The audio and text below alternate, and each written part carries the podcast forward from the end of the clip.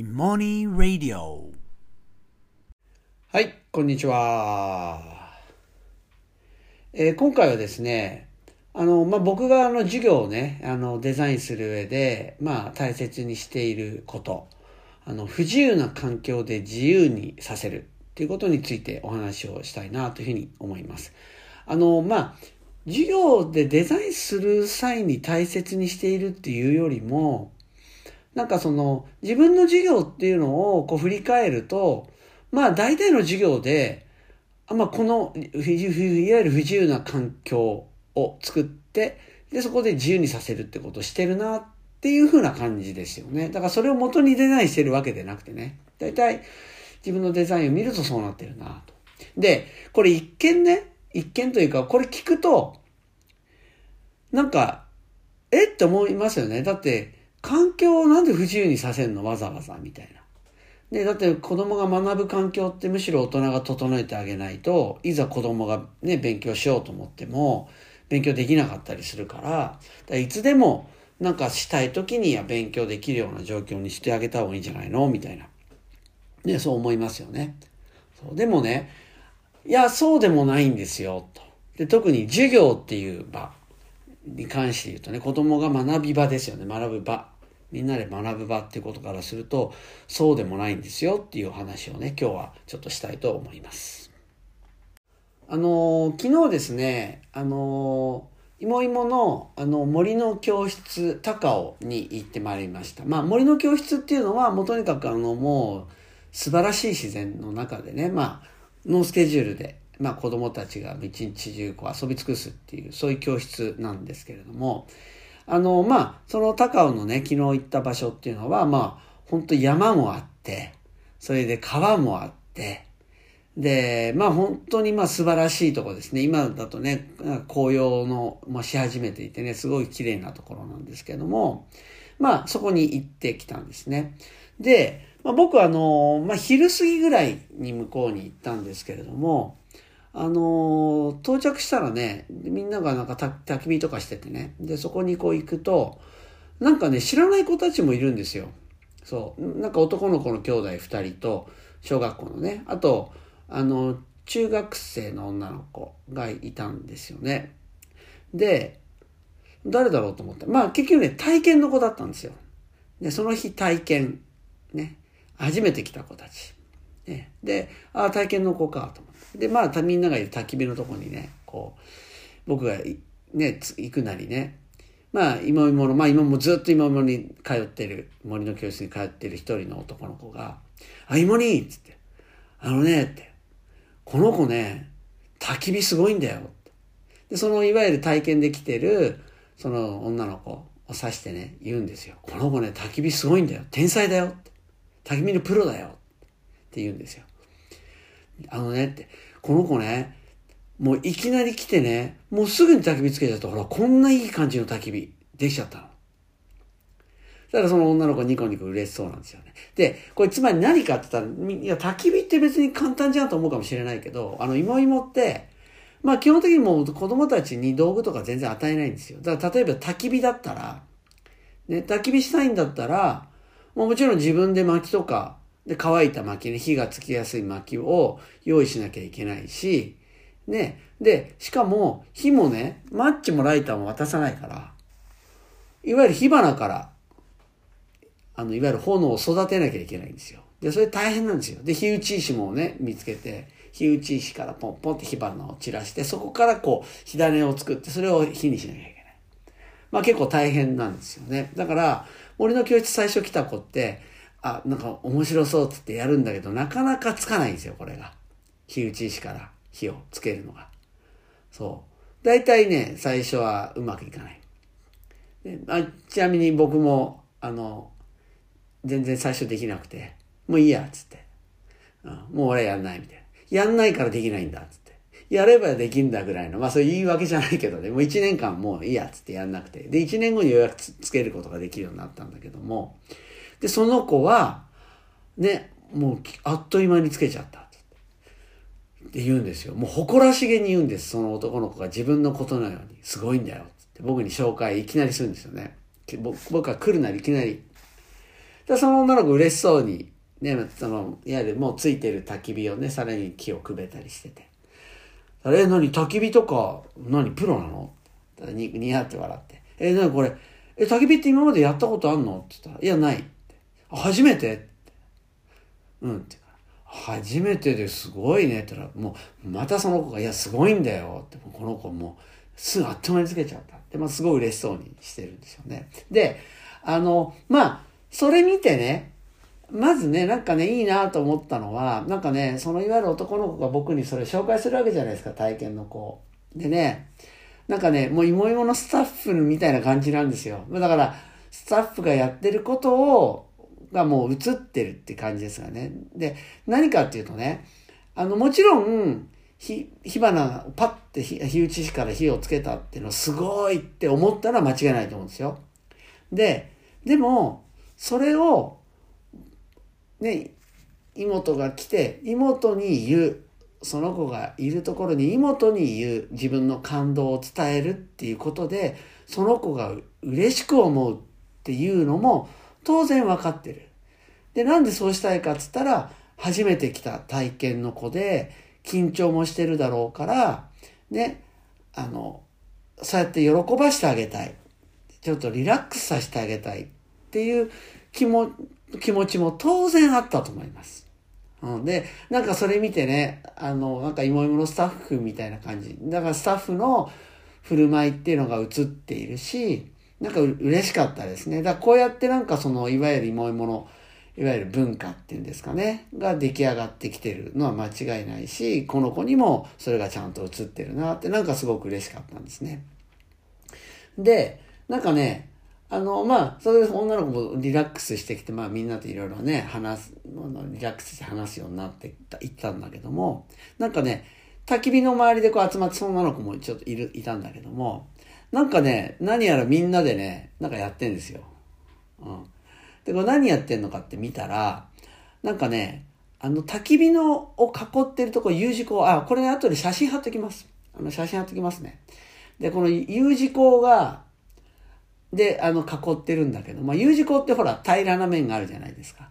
で、あそこにね、なんかね、いわゆる焚き火でできた炭ありますよね。で、炭でなんかいろいろこう、なんか、ごし、書いてんですよ、こうやって。で、こう線を引いたら真っ黒なんですよね。そう。で、本当ね、結構びっくりするぐらい真っ黒なんですよ。で、こうみんなでなんか書き始めたら、なんかその平らな部分を、今度ね、もう、あまりに真っ黒になって楽しかったんでしょうね。そしたら、もうあの、ん本当に上の面を真っ黒に塗り始めたんです、こうやって。で多分誰かが塗り始めたらみんなも塗り始めて、乗ったみたいな感じですよね。だからもう本当真っ黒で僕もびっくりして、え、こんな真っ黒なんだねって、これ普通ので書くよりも全然真っ黒だねって。こうなかなか出ないね。もう光の反射ゼロみたいな感じだったんですよね。で、そんな話してたんだけど、それ一心不乱にもうもっともっと真っ黒にしようみたいな感じでぐーっとみんなでやり始めた。で、そしたら、なんか、まあ当然その女の子もね、もう一緒にもう仲間になってやってるんだけど、そしたらね、ほら、書いてるうちになんかカスが溜まり始めるじゃないですか。つまりほら、消しゴムで消したら消しゴムのカスが溜まるみたいな感じ。そしたらこのカスの方が面白くなって、もう、ゴシゴシゴシゴシこう黒く塗ることでカスをどんどん出して、ねどうせだってみんな、誰かやり始めたらみんなもああやろうって言ってみんなもそうな、みんなでカスを作るようになって。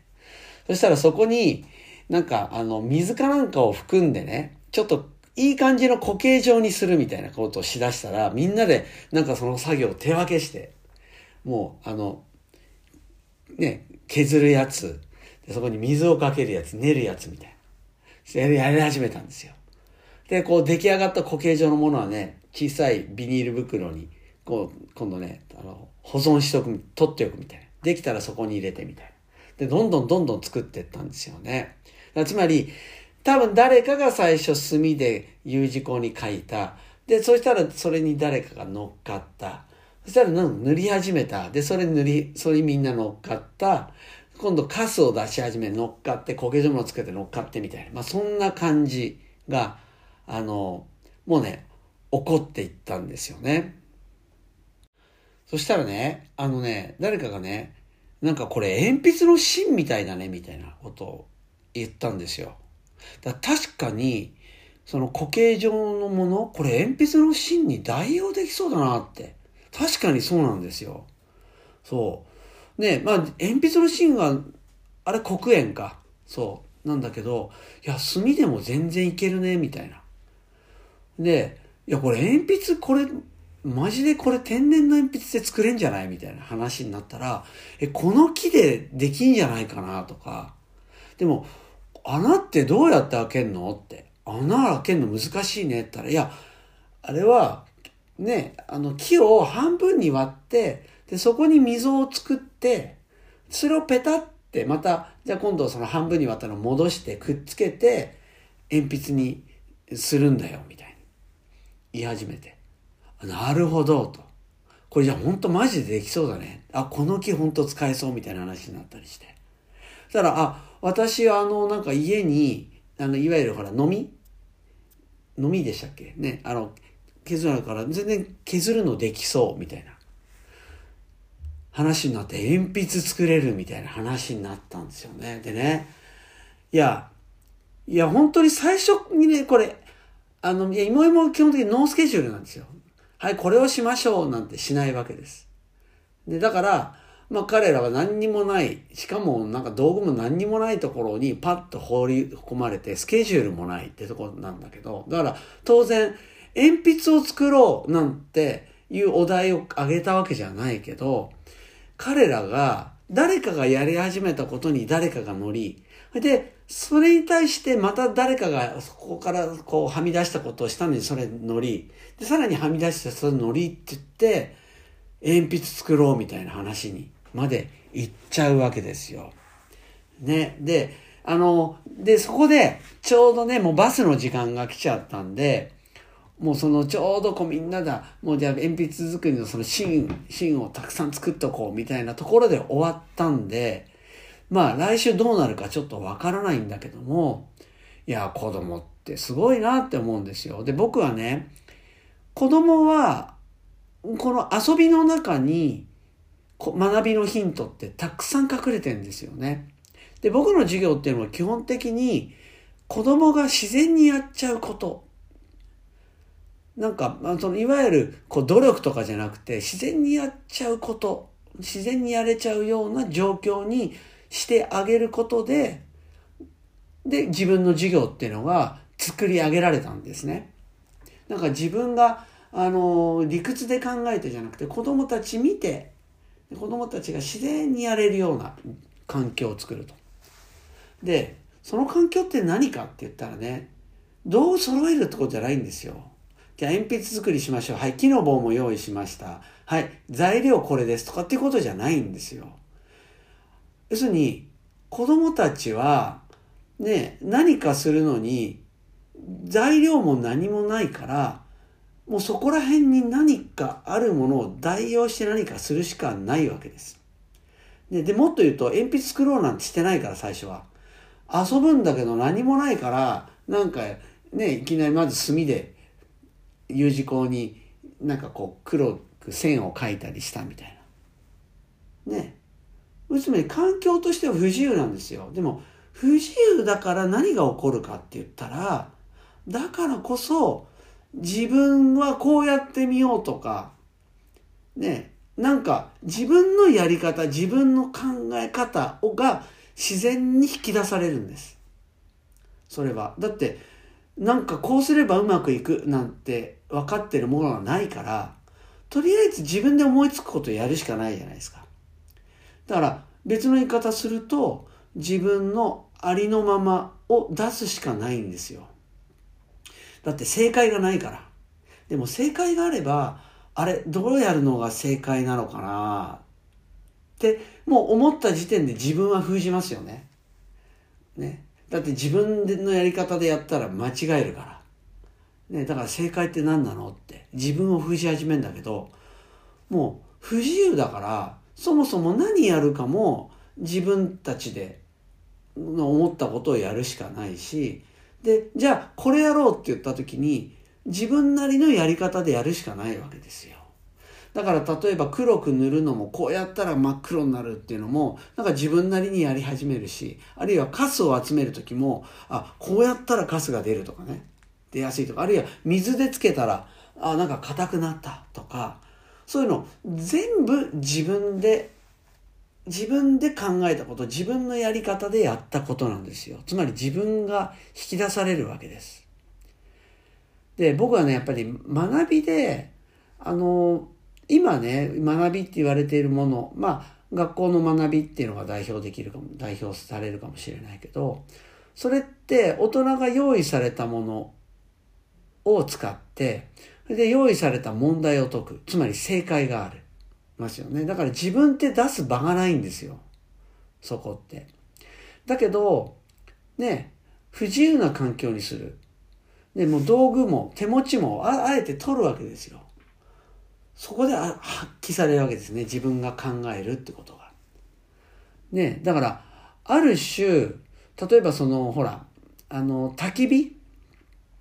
焚き火で、マッチとか使えないことで、ね、火打ち石でやるんだけど、火打ち石ってどうやって火花出るかなんて方法なんかないわけです。自分でああだこうだやんなきゃいけないわけですよね。そう。それで自分はこうやってみよう、ああやってみようって自分なりの試行錯誤をすることによって成功する。火がつく。あるいは火がつかない。失敗する。でも成功も失敗もいずれも自分のやり方でやった成果物なんですよ。で、そこがすごく大事なんですよね。で、だから例えばその女の子が火打ち石で火をつけた。で、これね、めっちゃ嬉しかったと思う。なぜかっつったら、その火打ち石でつけるプロセスって全部自分のやり方だったから。ね。だからね、いわゆる芋芋の森の教室来る子っていうのは、もう自分で考えることっていうのが、自然にも引き出されて、自分なりのやり方でやるっていうことの喜びっていうのを、もう目いっぱい味わってんですよ。で、これ実は、あの、教室。教室もね、芋芋のいわゆる数理の教室、芋芋教室もデザインっていうのはこれが中心です。もうこれが基本になってるんですね。だから例えば数理だったら答えを出すことなんてどうでもいいんですよ。そうじゃなくて、それをどうやるかってことなんです。そう。だから答えをいち早く出すみたいなこと全然ないです。むしろ、たった一問を自分はこう考える、ああ考える。で、その自分なりに考えたこと、ね、考え方っていろいろいろいろ出ますよね。それをみんなで共有したら、みんなが、おおなるほどってなるわけですよ。だから、不自由な環境で自由にさせるっていうのは、まず不自由な環境にすることで、もう自分を出さざるを得ない状況になるってことですよね。で、で、その環境で自分を出すのは、そこで、あ、こういう、こういうのやり方でやって、あ、それだとうまくいかないから間違える。じゃなくって、そこは自由にさせんです。失敗してもよくて。で、それで出た考え方、やり方っていうのをみんなで共有する。ただみんなにびっくりされる。お、すげえとか、あ、そんなやり方あった。あ、え、なんでそれでうまくいかないんだろうって一緒に悩むみたいな。つまり自分の考え方、ね、あるいはやり方っていうのが人の心を動かす人に影響するっていうことを体験する。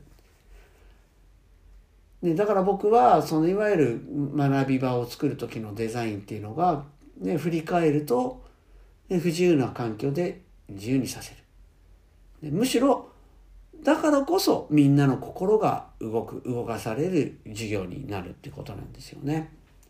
でこれだから大人が考えるのって良かれと思って環境は整える問題集は整えるね。あとその場もねすごい快適に過ごせるような状況にする音もねあまり出さないようにしてあげる勉強してるんだったら。揃えるけどその代わりはいこういうやり方やってねみたいな。これをちゃんといつまでやってね？はい宿題とかはいこれはできるようになってねってやり方に関しては自由にさせないっていう状況になってるんですよね。多分でも実はそれ逆にする。環境は不自由。だけど、その代わり自由にやってごらんって。そうすると、すると子供の学びってね、一気にキラキラ躍動し始めると思います。あのね、あのちょっと気になったら皆さんでぜひちょっとやってみていただければなというふうに思います。それでは。